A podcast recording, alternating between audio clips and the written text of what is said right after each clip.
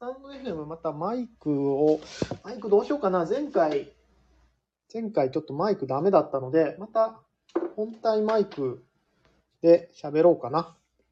スタンド FM の方は。よいしょ。ちょっと音声をなんとかしないとダメですね。Twitter の方は Bluetooth マイクを使ってるんで、まだいいかな。さて、じゃあ始めていきたいと思います。と言っても、今急に始めたんで、何の話しようかな。えー、全然、全然全然考えてないですが、えー、っと、じゃあ改めまして、ケンチロです。えー僕は今 XDAO ってとこでアドミン兼エンジニアとして活動をしておりまして、えー、っと、エンジニアをしたり、エンジニアをしたり、いろいろやってます。えー5月からまた Twitter スペース、音声配信をね、ちょっと強化していこうということで、あ、熊井さん、いつもありがとうございます。えっ、と、スタンド FM の方、音声いけてますかね？いけてるだろうか？スタンド FM 本当イコライザーというか、音声入ってたらね、なんかこう、ペコペコしてほしいですよね。Twitter スペースはなんか、音声入った時にペコペコってなるんで、あ、いけてるなってわかるんですけど、スタンド FM、音声がいけてるか全くわかんないっていうのが、かなり、あの、配信発信者側としては不安。なんかね、あ、いけ、聞こえてますということなので、このまま始めていこうかな。ちょっと、ちょっと咳が出る。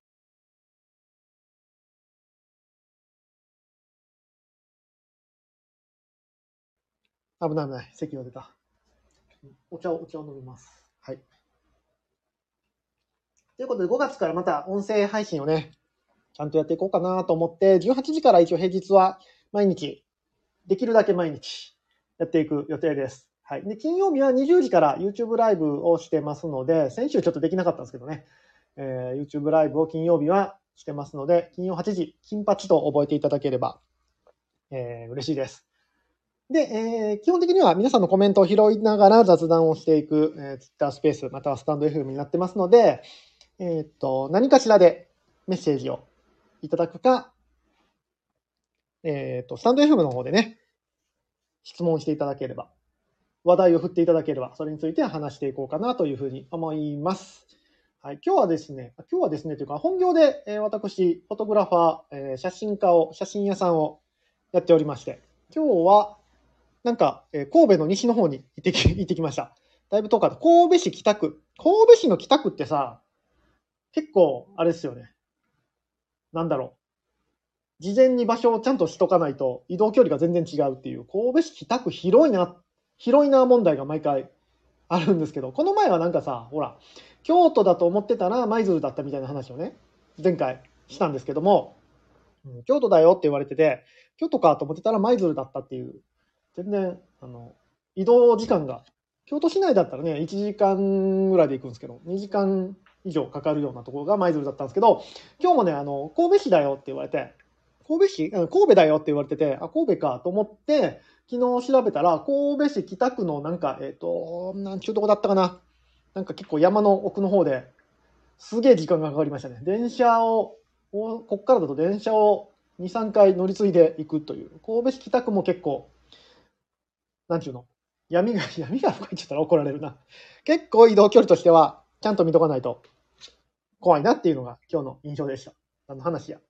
で今日はね、あの、ワンちゃんの、ワンちゃんの動画撮影をしてまして。えっとね、なんちゅうの、トレーナー？ドッグトレーナー？ドッグトレーナーさんのホームページ用の動画の撮影みたいな感じで、ワンちゃんをトレーニングしてる様子を撮るっていうお仕事をね、しておりました。はい。動画の仕事もやってますので、えー何か動画を作ってほしいなっていうのがありましたら、ぜひご要望いただければと思います。はい。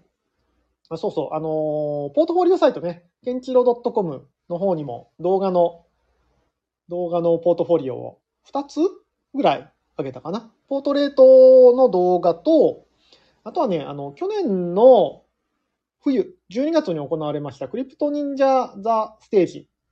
クリプト忍者ステージ。クリプト忍者ザステージかな？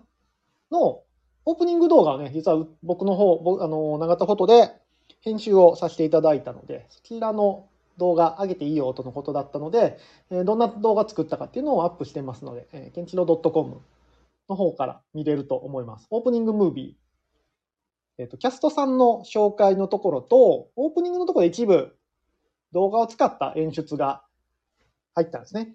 その動画の部分を作りました。ね、ちょっと裏話としてね、あれなんですよ。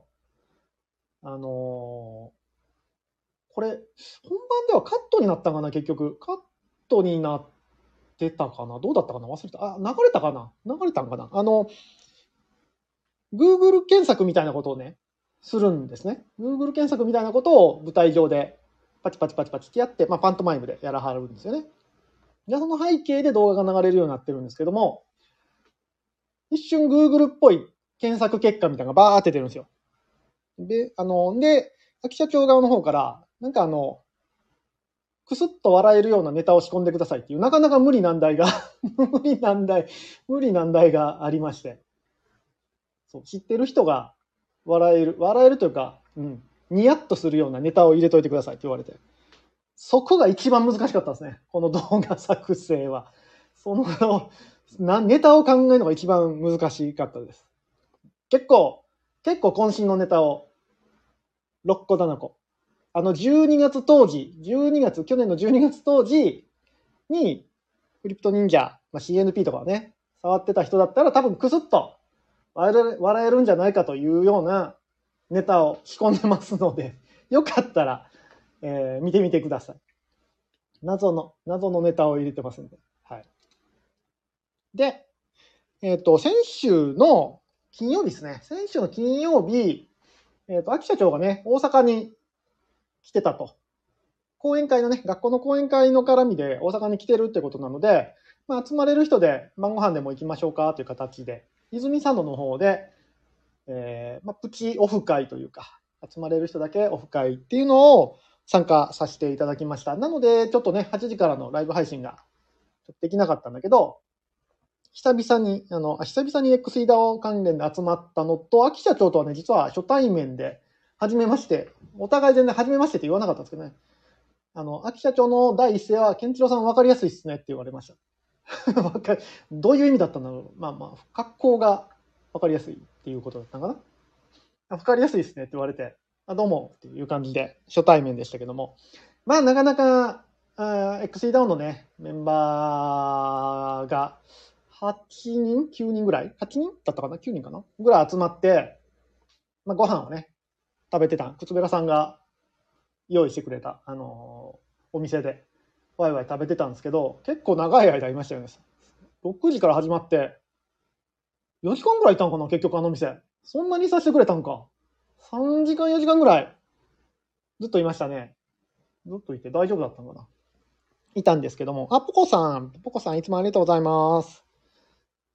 生秋社長に会ってきたんですけども。なんでしょうね。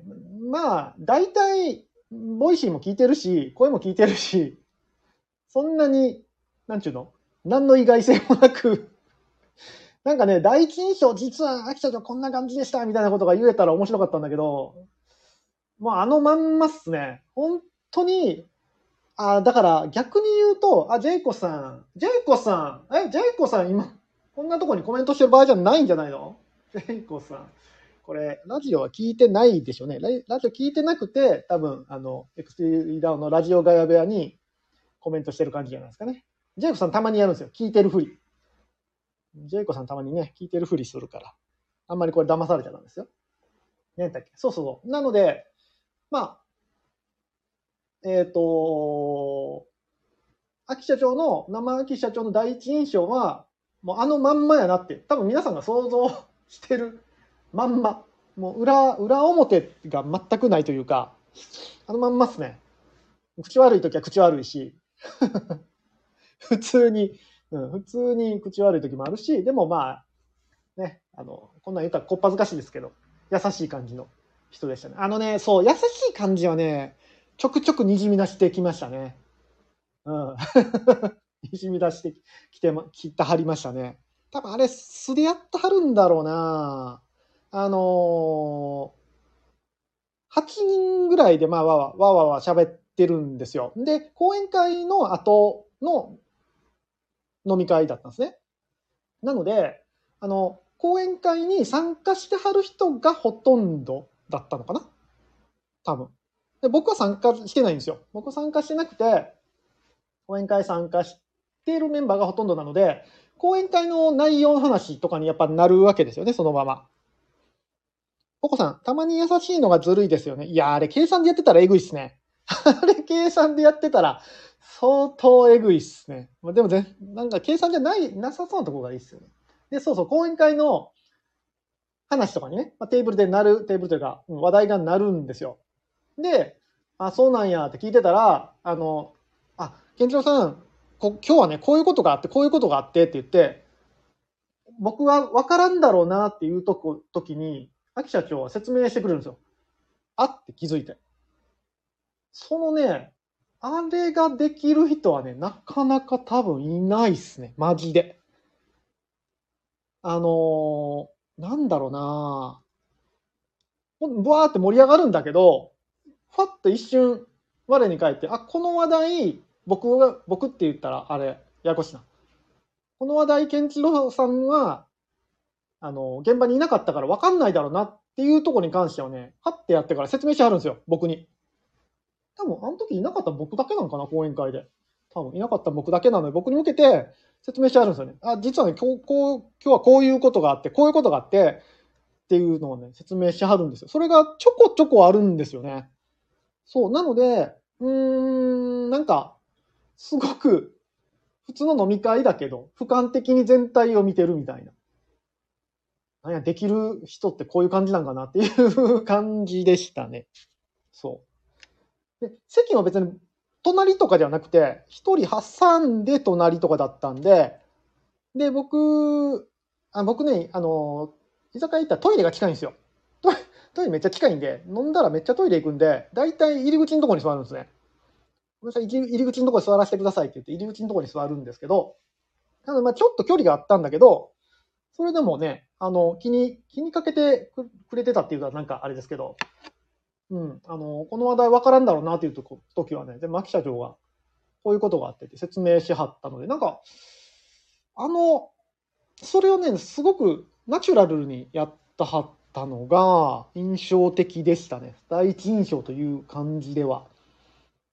なんか、その、まあ、人に対する気遣いというか、あ、しんたんさん、ありがとうございます。そうなんです。18時からなんです。今日は来てくださいまして。この前ごめんなさい。あの、前はね、19時にずっとやってたんで、19時かなと思わせといて、ちょっと早くなりました。19時だとあの僕がちょっとしんどくなるので、続かないので、もう続ける、続けることを優先で18時からに。あ全然すいませんってことじゃないです。僕の方こそすいませんです。申し訳ない。勘違い。いや、僕がね、もっと言っとけばよかった。今日は18時です、みたいなこと。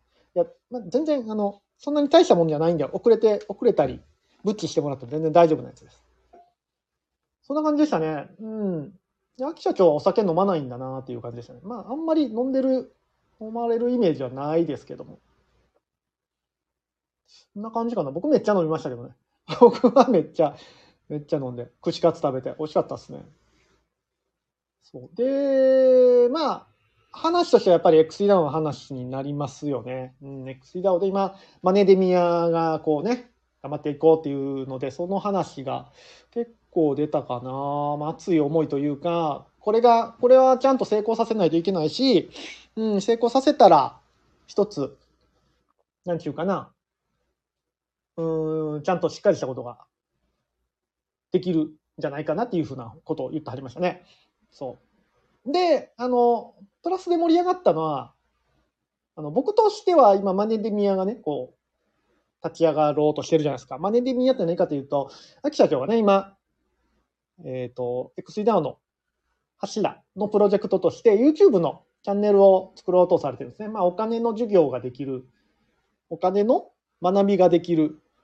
しかもそれが、えー、子供たちに向けてね、しっかりとお勉強できるような環境を作っていく。まあ、ちょっとね、あんまり適当に言っちゃうと、チープなプロジェクトに聞こえてしまうんだけど、まあ、ちょっとしっかり考えられて AI とかも使って、えっ、ー、と、サステナブルな事業にしていく予定のプロジェクトがあるんですけど、まあ、僕としては、もちろんマネディミアもね、何かしらできることは応援していきたいと思うんだけど、僕としてはもう一本作りたいんですよね。何か XEDAO で。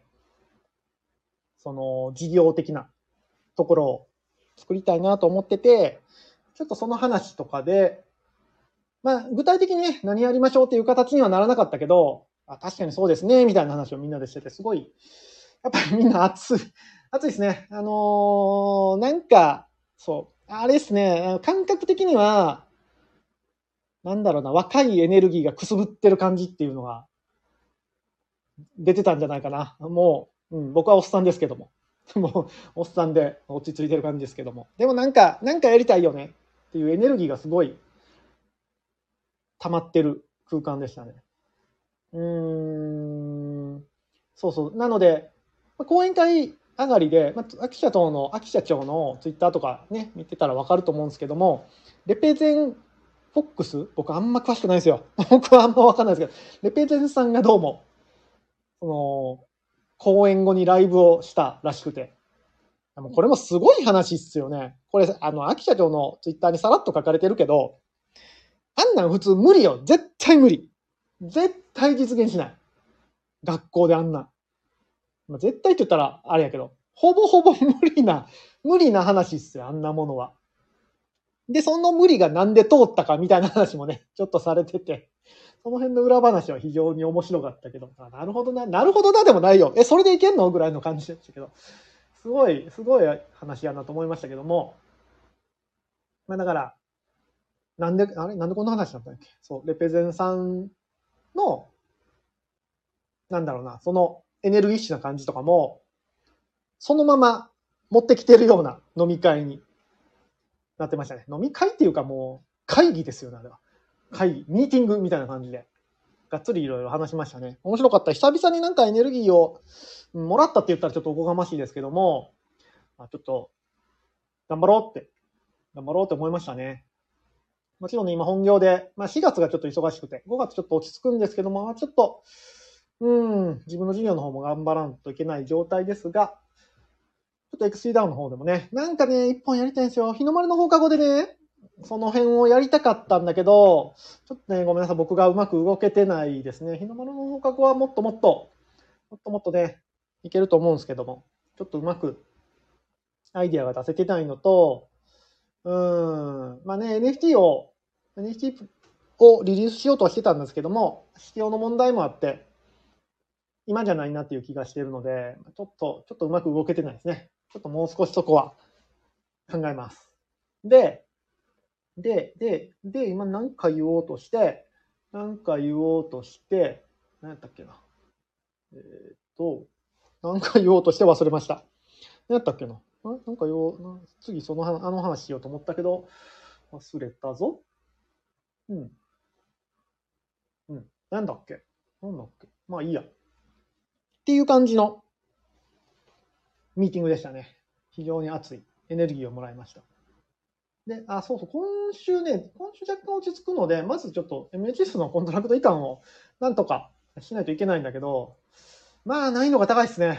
うん、ちょっと今、あの、本当は昨日リリース予定だったんですかね。あの、XEDAO の二次創作プロジェクトのエクシスのリリースが迫ってて、そちらでちょっとね、あの、なんかうまく動いてないってことだったんで、サポートしつついろいろ時間をちょっと使ってたんで、まあ、ううまくいったのかな？まだなんか動いてないみたいな話を言ってますけども、ちょっと MHS のコントラクト移管も、いやー、どうやってやろう？まだちょっとね、また全然方向が見えてないので、その辺はちょっと調べないかんですね。うん。てな金曜日でした。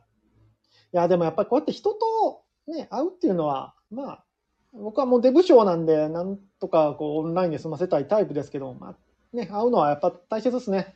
うん、やっぱエネルギーがもらえるっていうのってね。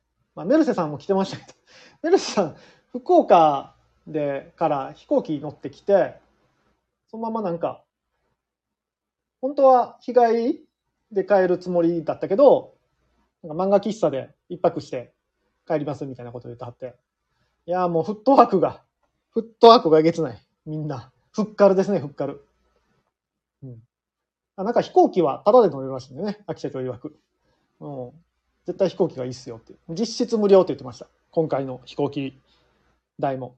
僕は理解ができなかったけど。で、で、えー、なんだっけな。何の話をとしたかった忘れたな。まあいいや。っってことで、えー金曜日そんな感じでしたと。じゃあ、今日は何の話をしようかなと思ってて、考えながら喋ってたんですけども、ちょっと、うーんと、まあ一人、ツイッタースペースなんで、あんま Web3 っぽくはないんですけども、最近ちょっと感じてることと、今日たまたま、えっ、とね、一つ記事を見たので、その話をしようかなというふうに思います。ただ、えー、喋る内容まだ決めてないので、着地点がどうなるかわからないので、ちょっとまあ壁打ち程度に聞いていただければと思うんですけども、あのーえっ、とね、先週ニコンから、ニコンからカメラがね、新しくリリースされたんですね。Z8、Z の8。今まではニコンの Z6、6と、えー Z6、Z7、えー Z9。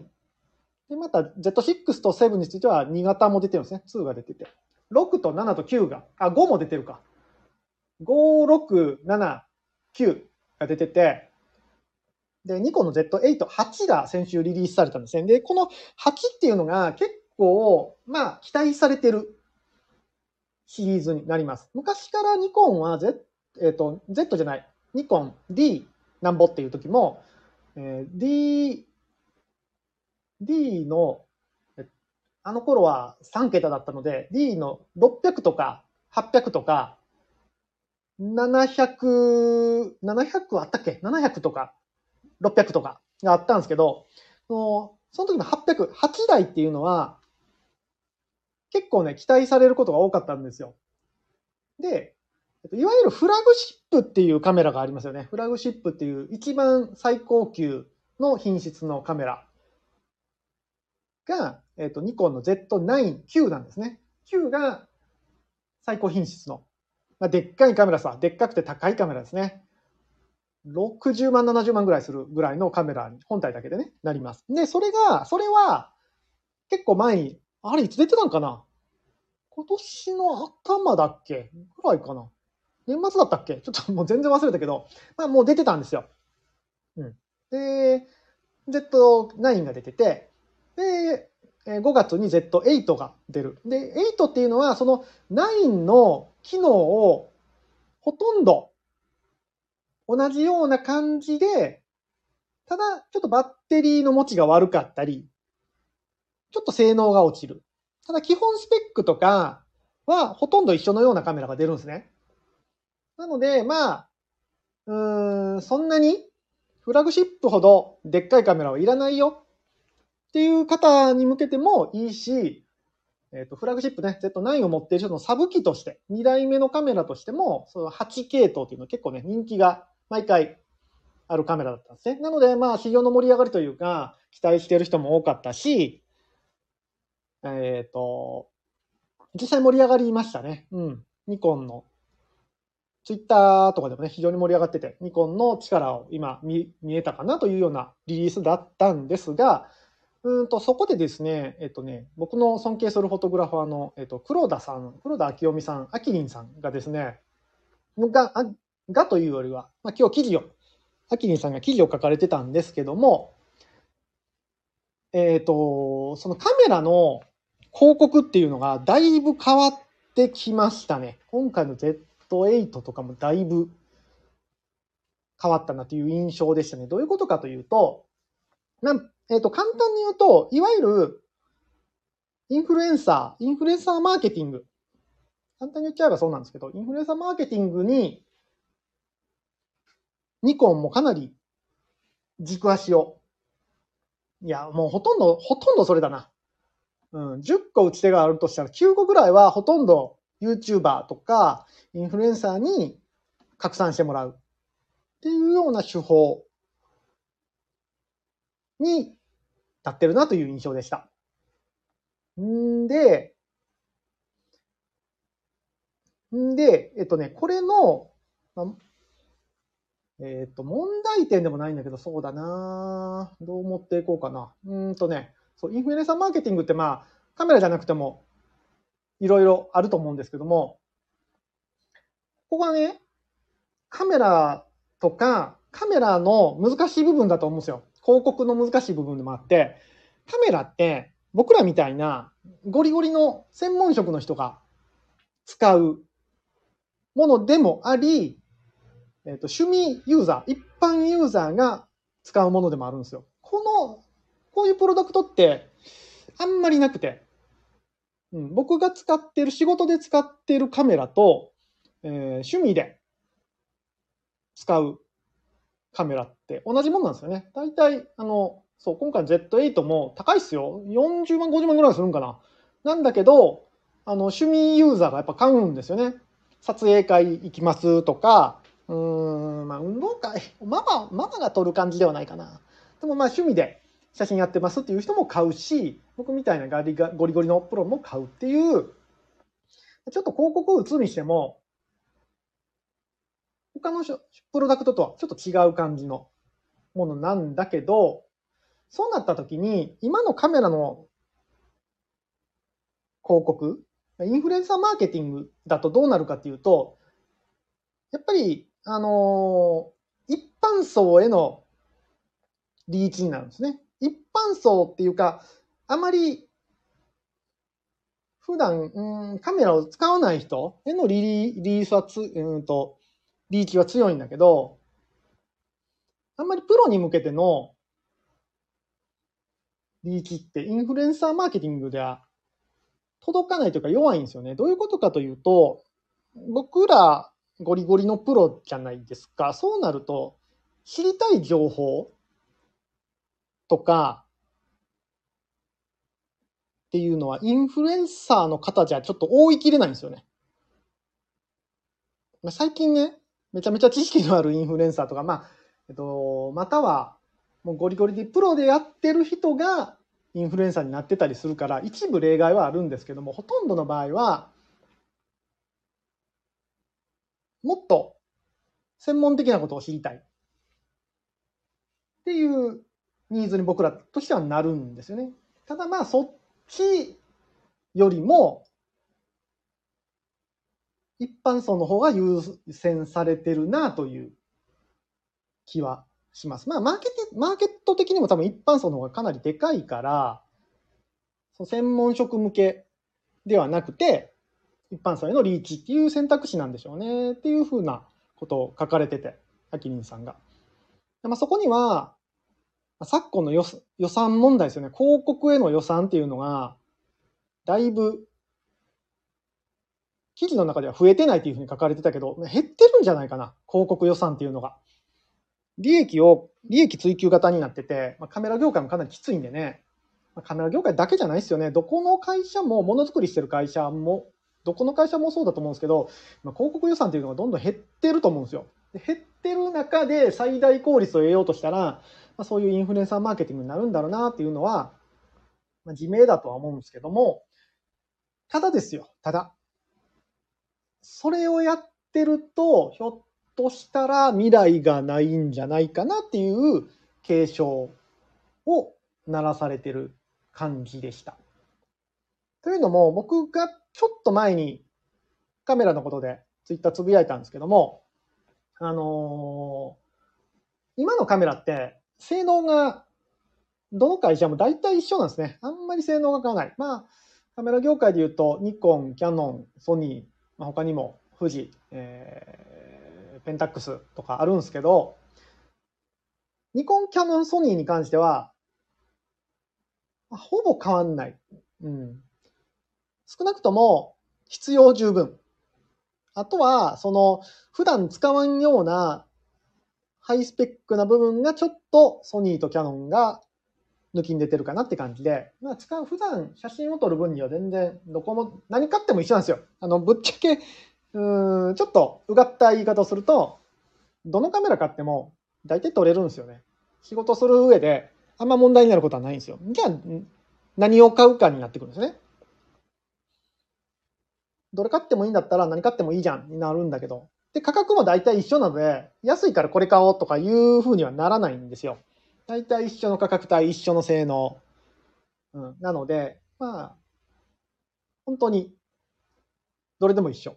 多分、うん、僕とかだったら、このカメラを入って渡されても、それなりの仕事は、まあ、使い勝手とかはね、その、慣れの部分はあるんでしょうけど、そんなに、どのカメラ渡されても仕事ができる。あ、これじゃちょっと撮れないよっていうふうにはあんまりならない感じですね。ニコン、キャノン、ソニーに関しては。じゃあどれ買うかってなったら、なんかね、もうこれからの時代は多分、その会社の、会社の、なんていうかな、思想というか、うん、考え方というか、で、これ何かって言ったらもうブランド力ですよね。そう。あの、道具なんだけど、結構そのブランドイメージっていうのが非常にこっから先は重要になるんじゃないかなっていうふうには思ってます。まあ、これね、カメラだけじゃなくて多分他の、他の製品とかサービスとかも多分一緒で、情報がこんだけ行き交う時代になると、大体均一化していくんですよね。で、値段も、もう今、物って一瞬で適正価格が調べたらわかりますよね。これって大体いくらぐらい？あ、それって高いよね、安いよね？っていうのが、大体もう調べちゃ、調べたらわかると。その状態で、あの、買うか買わへんかの判断って、結局企業の、企業のブランド力。例えばさ、今はないんだけど、どっかのメーカーのカメラを持ってたらかっこいいとか。まあ、ライカとか結構近いですよね。そういったね、ライカの人に、ライカ使ってる人に怒られるんだけど、いやいや別に、かっこいいから使ってるわけちゃうでって言われると思うんだけど、ライカとか結構まあ、だからものづくりの姿勢とか、もちろんね、ものがいいっていうのは絶対あるとして。そういう、やっぱ企業としての立ち位置みたいなんが結構今後は重要になってくるんかなと思ってて、これカメラだけじゃなくてね、何でも。まあ、全ての商品がどんどんコモディティ化していくので、そうなると、そう、企業のものづくりに対する姿勢とか、うん、なんかまあヨーロッパとかは結構 SDGs と Gs とかね、言い始めてるんだと思うんですけど、そういう製品とは直接関係ないもの。うん、関係ないものまで言ったらちょっとちゃうかな。まあ、そのカメラに対する思いとか、カメラだけで言うんだったら、まあ、クリエイターに対するリスペクトですよね。そのカメラ持ってる人をどれだけうん、リスペクトしてるか。うん、ないがしろにしてるなって思われたら多分もう終わりなんですよ、今。そういう、そういう点ではね、ニコン多分強いんですよね。ニコンってどっから来てるかわかんないですけど、その なんか、やっぱり、堅実性というか、そういうのが昔から、僕がもうカメラ触った時からですよね。ニコンだ、ニコンは、ニコンは丈夫。で、まあ、ユーザーに対するリスペクトみたいなのね、すごくある企業っていう風なイメージがあるので、そうなるとニコン強いのは強いなっていうのは最近思うんですけど、今回の Z8 もそうですよね。ただそのニコンも最近ね、やっぱり YouTube とかインフルエンサーのマーケティングに頼ってるので、インフルエンサーマーケティングだとね、どうしてもその辺が、うん、どうなんかな、ちゃんと伝えられるのかなっていうのは若干不安というか、課題はあるんじゃないかなというふうに思いました。あの、実際、実際どうなんだろうな、僕が目にしただけなのかもしれないですけど、にニコン使ってる人はなんか、もともとニコン使ってて、ゴリゴリのプロの人とかは結構今のインフルエンサーマーケティングとかには批判的な人がやっぱ多いイメージですね。というのもやっぱり、これもカメラの独特なところではあるんですけど、カメラ持ってる人って絶対写真撮る撮るじゃないですか。当たり前。なんか広告系をやってるんですよね。広告系やってる人が非常に多い。まあ、そりゃそうですよね。仕事で写真撮るってなったらほぼ広告なんで。うん、広告系をやってるユーザーがお客さんとして多いんだけど、広告にお金を使ってないっていうのが、うん、メッセージ性としてどうなんかなどうなんかなっていう気はしますね。うん、なので、うがった見方をすると、ニコンとしては、YouTuber とかを、YouTuber とかを第一にしますみたいな。もちろん YouTuber が悪いわけじゃないですよ。YouTuber が悪いわけじゃなくて、いいんだけど、それ一辺になっちゃうと、ちょっと不安だなっていうのが今回の、まあ、今回のというか最近のカメラ系の広告ではあるなというイメージですね。うん、難しいんですけどね、この辺ね。うん、だって、例えば、あの、逆に言うと、逆に言うとじゃないな。例えば僕らに刺さる、僕らってあの、仕事でカメラを使ってるような人に刺さる広告戦略なんて、一般の人には受けないですからね。絶対に100%受けないから、まあ、うん、コスト、コスパ的には悪いですよね。ただ、ただ、やっぱコスパじゃない方が、コスパ第一でいかん方が、長期目線ではいいんじゃないかなというふうに思いますけどね。どうなんでしょうね。わかんないけど。僕結構いつも言うのは、あの、コスパのいい戦略って一番コスパ悪いんですよ。って僕思ってて。そう。最初からコスパだけ狙っちゃうと、長期的に見ると絶対コスパ悪くなるんですよね。最初はだからコスパ悪い戦略の方が、長期的に見るとコスパが良くなることが非常に多いというか、僕の感覚としてはそうです。なんか Web3 の DAO 活なんかもそうっすよね。いきなり DAO に入った瞬間にコスパを求めて動いてたら、それ多分長期的にはコスパ悪いんですよ。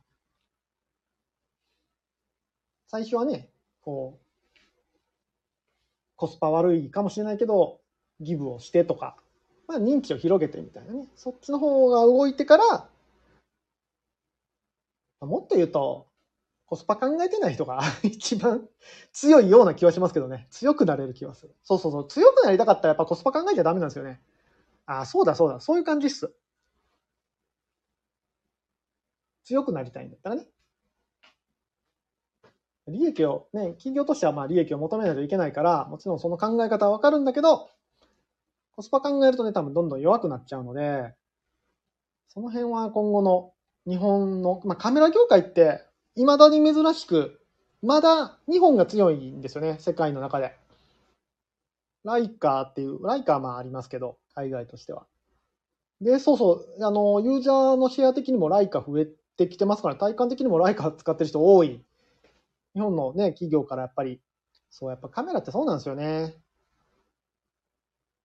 その、まあ、性能云々よりも立ち振る舞いというか、そういうのが重要になると、海外のメーカーに流れたりもするので、そう、まだ珍しい日本のものづくりが、最終局面ぐらいじゃないですか、カメラって本当に。日本の中では。あ、ゼロレイさん、こんばんは。コメントありがとうございます。あ、手振っちゃった。YouTube の癖で手振っちゃったけど、見えないね、手振っても。ありがとうございます。あ、手振り返してくれた。よかったよかった。見えてたみたい。えー、そう、そんな感じで、何の話だっけ？そう。えっ、ー、と、広告関係。カメラの広告もね、もうちょっと、尖った広告が見たいですね。尖りすぎるとね、昔あの、富士フイルムで事件がありましてこれあのカメラやってる人だったら大体知ってるんだけど、富士フイルムの、あの、新作、新しいカメラが出た時に、まあ、プロモーションのね、ムービーを出したんだけど、そのムービーがあまりにも尖りすぎてて、えー、1、2時間で削除してお詫びが出されるっていう事件がありましたけど、まあまあ難しいですよね。うん。あれ、よかったけどな よかったんだけど、やっぱ、ね、一般人に一般人にも受けないといけないし、専門職にも受けないといけないというジレンマになっちゃいますね。そうそうそう、富士フイルムみたいになりますよね。あの、そう、そういうと、ああいう時のね、問題の、あの、あの問題対処の仕方がね、良くなかったんですよ。だって、クリエ良くなかったんですよって僕が言ったらあれですけど、良くなかったように感じます。クリエイターへのリスペクトがね、あまり感じられない対応だったので、多分ね、あの、クリエイターが多分一番損したんで、あれは。フォトグラファーがね。あの対応はあんまり僕としては好きじゃなかったですね。消すに、消すんだったらなんか、それ相当の対応がしてほしかったなというふうに思いますね。うん。えー、あかんよね、わかるんだけど出しちゃうと。そうで、うん、そうやね。まあ出ちゃダメだったんでしょうね。まあこれ、しない人から見たら、あの、なんのこっちゃと思うんですけども、あの、ちょっと過激な方法でスナップを撮ってらっしゃる方の紹介動画みたいな感じで、そこで富士のフィルムが、富士のカメラが使われてたんですけども、まあ、一般人が見たら引く感じのスナップの撮り方だったんで、まあ、炎上して動画が消されるっていうね。写真はかっこいいんですよ。まこれ難しいんですよね。その成果物と成果物を出す手法、また全然別のものなので、の、ポコさん知ってましたか？ああ、そんなことありましたね。そうなんですよ。そうそう。写真、あのね、これ全然違う話していいですか？急に。これもね、あのー、常々思ってて結構誤解してはる人が多い気はするんですけども、なんか、いい作品を撮る人とか、うーん、有名な人って、人格者に見られがちじゃないですか。どうだろう。あの、この人が言うから、言ってることは正しいみたいな空気にやっぱなっちゃうんですよね。僕の感覚としては全く逆で、なんか写真で有名な人とか、クリエイターの人って、人格破壊、破綻してる人多くないですか？最近そうでも、そん、最近そういう人ってなかなか世に出てこないから、だいぶそんなことないけど、やっぱちょっと昔の方って、その、い、社会不適合者が多くないですか？怒られるかな、こんな言ったら。多分、クリエイターの人って、昔は結構そうだったと思うんですよね。だいぶ、だいぶこの人やばいな、みたいな方が多かったイメージですよ。で、逆にまあそれが魅力だし、そういうもんのような気はするんですけど、なんか、あゼロさん、カメラマンイコール変態、変人の集まり。そうっすよね。そう。オタクなんで、オタクなんで基本的にみんな社会不適合者なはずなんですよ。社会に適合してたら、多分みんな普通にサラリーマンやってると思うんで、サラリーマンじゃなくて、カメラマンやってて、しかも、名を上げてる人って多分相当変な人なんですよね。ただ、今の時代って、その作品性もう、これも情報が行き渡ってしまってるからだと思うんですけども、その作品性っていうとこに人格が紐付けられますよね。これを撮ってる人の人格までその作品の一つみたいな。だか人格者じゃないと作品認められないみたいな。それはなんかすげえ、すげえ違和感があって。うん。大体、で、なんかコメントとかもさ、この、なんだろうな。うーん、このクラスの人がこんな発言をするなんて、みたいなことを言ってはるけど、このクラスの人だからこんなバカな発言してるんだよって毎回、毎回思うんですけど、なんでしょうね。作品性と人格性がかなりイコールに見られちゃってるのはすごく違和感ですね。特にクリエイターなんかに関しては。うん。多分、まあこれからの時代ね、それがなかなか難しいのかもしれないけど、この前そう、東京で、まあ、Vlog 上げましたけども、東京で写真展行ってきて、深瀬正久さんの写真展行ってきましたけど、もう写真を見るからからに狂気ですよね、完全に。完全にこの人、人格ぶっ壊れてるなって感じ。いい意味でね。いい意味で。それが魅力なんですよ。そんな普通の考え方してたら絶対あんな作品できないんで。あの時代、まあ結構前の方でもお亡くなりになってるよね、の方だと思うんですけど、あの、だいぶぶっ壊れてますよ、人生が。人生がぶっ壊れてます。だからこそあの狂気が生まれて、すごい作品が生まれて、こんだけ支持されるんだけど、もうだからあんな作品は生まれないんでしょうね。今もう、そんな人生壊して作品を作るっていう時代じゃなくなっちゃってるんでしょうね。まともな人がまともな作品を撮るわけない。まあでもそうっすよ。普通の考え方をしてたら、普通の作品しかできないので、よほどね、ぶっ壊れてないと、できないとは思うんですよね。なんでこんな話だったっけ？えっ、と、広告の話ですよね、広告の話。そう、だから、だから難しいんですよね。こう、今、広告に出る人なんて、まとも人間じゃないと出れないですもんね。変人出れないですもんね。過去に変なことしてたら絶対深掘られて、会社のイメージに気が傷つくみたいな話になるから、から普通の人しか出てないんですよ。インフルエンサーなんて普通の人ばっかりじゃないですか、ほとんど。そうなるとね、広告自体が面白くないというか、うんまあ、カメラのと、カメラならではのあれかもしれないですけどね。えー、よし、健一郎さんが表に出ましょう。僕はあれっすよ。ダメっすよ。叩けば、ほ、ほこりは出ないか。叩けも、例えばほこりは出ないですけど、僕はもうすぐやらかすんで、いろんなことを。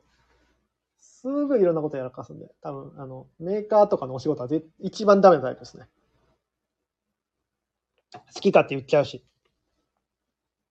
レビュー依頼が来ても出さないとかありますからね。ほ、ほっとくみたいな。あんまり、あんまり気乗りしないで出さないみたいなこともややっちゃうんで、あんまりダメですね。まあでもね、そうは言いつつ今、XDAO のアドミンとして、ちょっと、あ、そうそうそう、あそれこそ金曜日の、あのー、飲み会、ミーティングでもみんなで言ってたんですけどね、やっぱり、XDAO と言えば今、秋社長がね、ババーンって出てるんですけども、もう一人二人インフルエンサー欲しいですよね。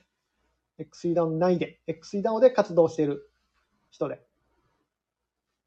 もう一人二人事業が欲しいのと、事業の柱が欲しいのと、もう一人二人インフルエンサー的なのが欲しいなっていう話はみんなでしてました。まあ、微力ですけども、そこの少しでもね、なんかお役に立てればなという思いはあるので、ちょっと頑張って発信はしていきますよ。ただ、あの、やらかすので、いろいろやらかすので、やらかしたときはそ、そっと教えてください。あの僕の動画は別にあの削除されても文句言わないんで、これやらかしてるでってなったらもうさっと削除してください。いろんなパワーで。大丈夫です。怒らないんで。何の話だったっけ？そんな感じです。えー、まとめると、今日は、えー、先週の金曜日、XCDAO の飲み会、オフ会、ミーティングに参加しましたよ。秋社長は気を使える人でしたよっていうのと、えー、あとは最近のね、写真関係のちょっと広告に関して、えー、黒田さんが、あきりんさんが記事を書かれてたので、それを読んで思ったことをお話しさせていただきました。お話っていうか、まあ、壁打ちっすね。僕の意見もまだまとまってないんで、まあ、正解がないんでね、これもね。うん。正解は今が多分正解なんですよ。企業としては。企業の方法としては正解なんだけど、僕的には、うん、僕的にはというか、うん、今後考えるとちょっと心配だよねっていう話をしてみました。はい。あゼロさん。えー、今頃ですが、多少 NFT も勉強したいので、そのうちのみをお願いします。なんか最近 AI アート触ってはるじゃないですか。いい、いい傾向ですね。とか、上から目線で言ったらあれやけど。NFT ね、NFT は勉強したいんだったらね、あの、とりあえず XE ダウンに入って、あの、あれっすよ。いろいろ触るのがいいっす。余剰資金で。あの、説明をいくらされても絶対わかんないんで。なぜかというと、それってあの、あれっすよ。ツイッター触ったことない人に、ちょっとツイッター教えてって。何が面白いの？って言ってるのと一緒で、ツイッターやったことない人に、こう自分の起こったことをつぶやいて、世界中にシェアすんねん。世界中に発信すんねんって。なんで？ってなるやん。絶対なるじゃないですか。それがおもろいねん。え、そんなん発信することないで？ってなるじゃないですか。で多分触ってない人に口で説明しても無理なんですよね。なのでもう触るのが一番です。その入り方が分かってないんですよ。ああ、それはね、全然大丈夫です。それは、マジで XCDAO に入って聞いたら、まあ僕でもいいですけど、僕も全然お答えしますけど、もう今節丁寧に皆さん教えてくれるんで、引くぐらい、引くぐらい今節丁寧に教えてくれますよ。ていうか、XDAO ね、本当に、あの、ゼロさんが言われるように、あの、毎日、新しい方が入ってきて、NFT 触ったことないんですけど、何やったらいいですか？っていう人が多いんで、全然大丈夫です。全然。 Discord、あ、そうですね。 Discord は、そうですね。 Discord です。 Discord はね、いります。残念ながら Discord、NFT 触るんだったら、まず Discord からですね。うん。 Discordをインストールするとこが多分第一歩です。招待リンクを、あれに貼っときましょうか。招待リンクちょっと今出せないけど、ツイッターのあれに、XT ダウンに入ってくる人もいるかもなので、えーと、これ招待リンク後で貼っておきます。後でこうあの、ツイッタースペースのリプランか何かに貼っときます。あ、ゼロさんゲーマーなの？ Discord インストールしてるんだったらもうあの第一歩クリアなんで、えー、だいぶ他の人よりも有利ですね。それは。ゴリゴリに有利です。まず最初のハードルが Discord なんで。 Discord？何それ？え、ルーム？何それ？みたいなのが ほとんどなので、もうそれはもう NFT 制したも同同然ですね。 Discord もう触ってるんだったら。全然大丈夫です。じゃあ、今日はこんな感じにしたいと思います。えー、こんな感じで平日は18時からお一人様スペースってことで、えー、その日あったこととか、まあ、その日学んだこととかを雑談で話してます。なんで話してるかっていうと、僕の考えがまとまるから話してます。なので、今日みたいな取り留めのない話を、とか、NFT の話とか Web3 の話とか、最近はあの Python で、えー、業務改善のプログラムを作ってたりもするので、Python 話とかをしてたりしてます。なんか質問とか、この、こんな感じのことを話してほしいみたいなのがあれば、コメントを拾って話しますので、何かしらの方法でメッセージなり、DM なり、リプライなりいただけたら、その話題で話します。ということで、今日はこんくらいにしたいと思います。平日月曜日ですね。今日は野球がないから、寂しいですね、月曜日は。月曜日は野球がないから面白くないっすわ。えー、昨日は、あ昨日は？あ昨日負けたね。昨日ボロ負けしましたね、巨人はね。おとついは、おとついが、さよなら勝ちだったね。その前もボロ負けしましたね。なので、えー、寂しい限りですけども、月曜日は。明日も頑張っていきましょう。明日はね、明日は事務所作業でホームページ関係のお仕事をしているので、多分18時からまた Twitter スペースと、えー、スタンド FM ライブ配信すると思いますので、えー、暇で暇でしょうがない方は18時に来ていただければ嬉しいです。では、今日はこの辺にしておきたいと思います。明日もよろしくお願いします。ではさん、で、ではさんじゃない。では皆さん、では皆さん明日もヒーローの心でありがとうございました。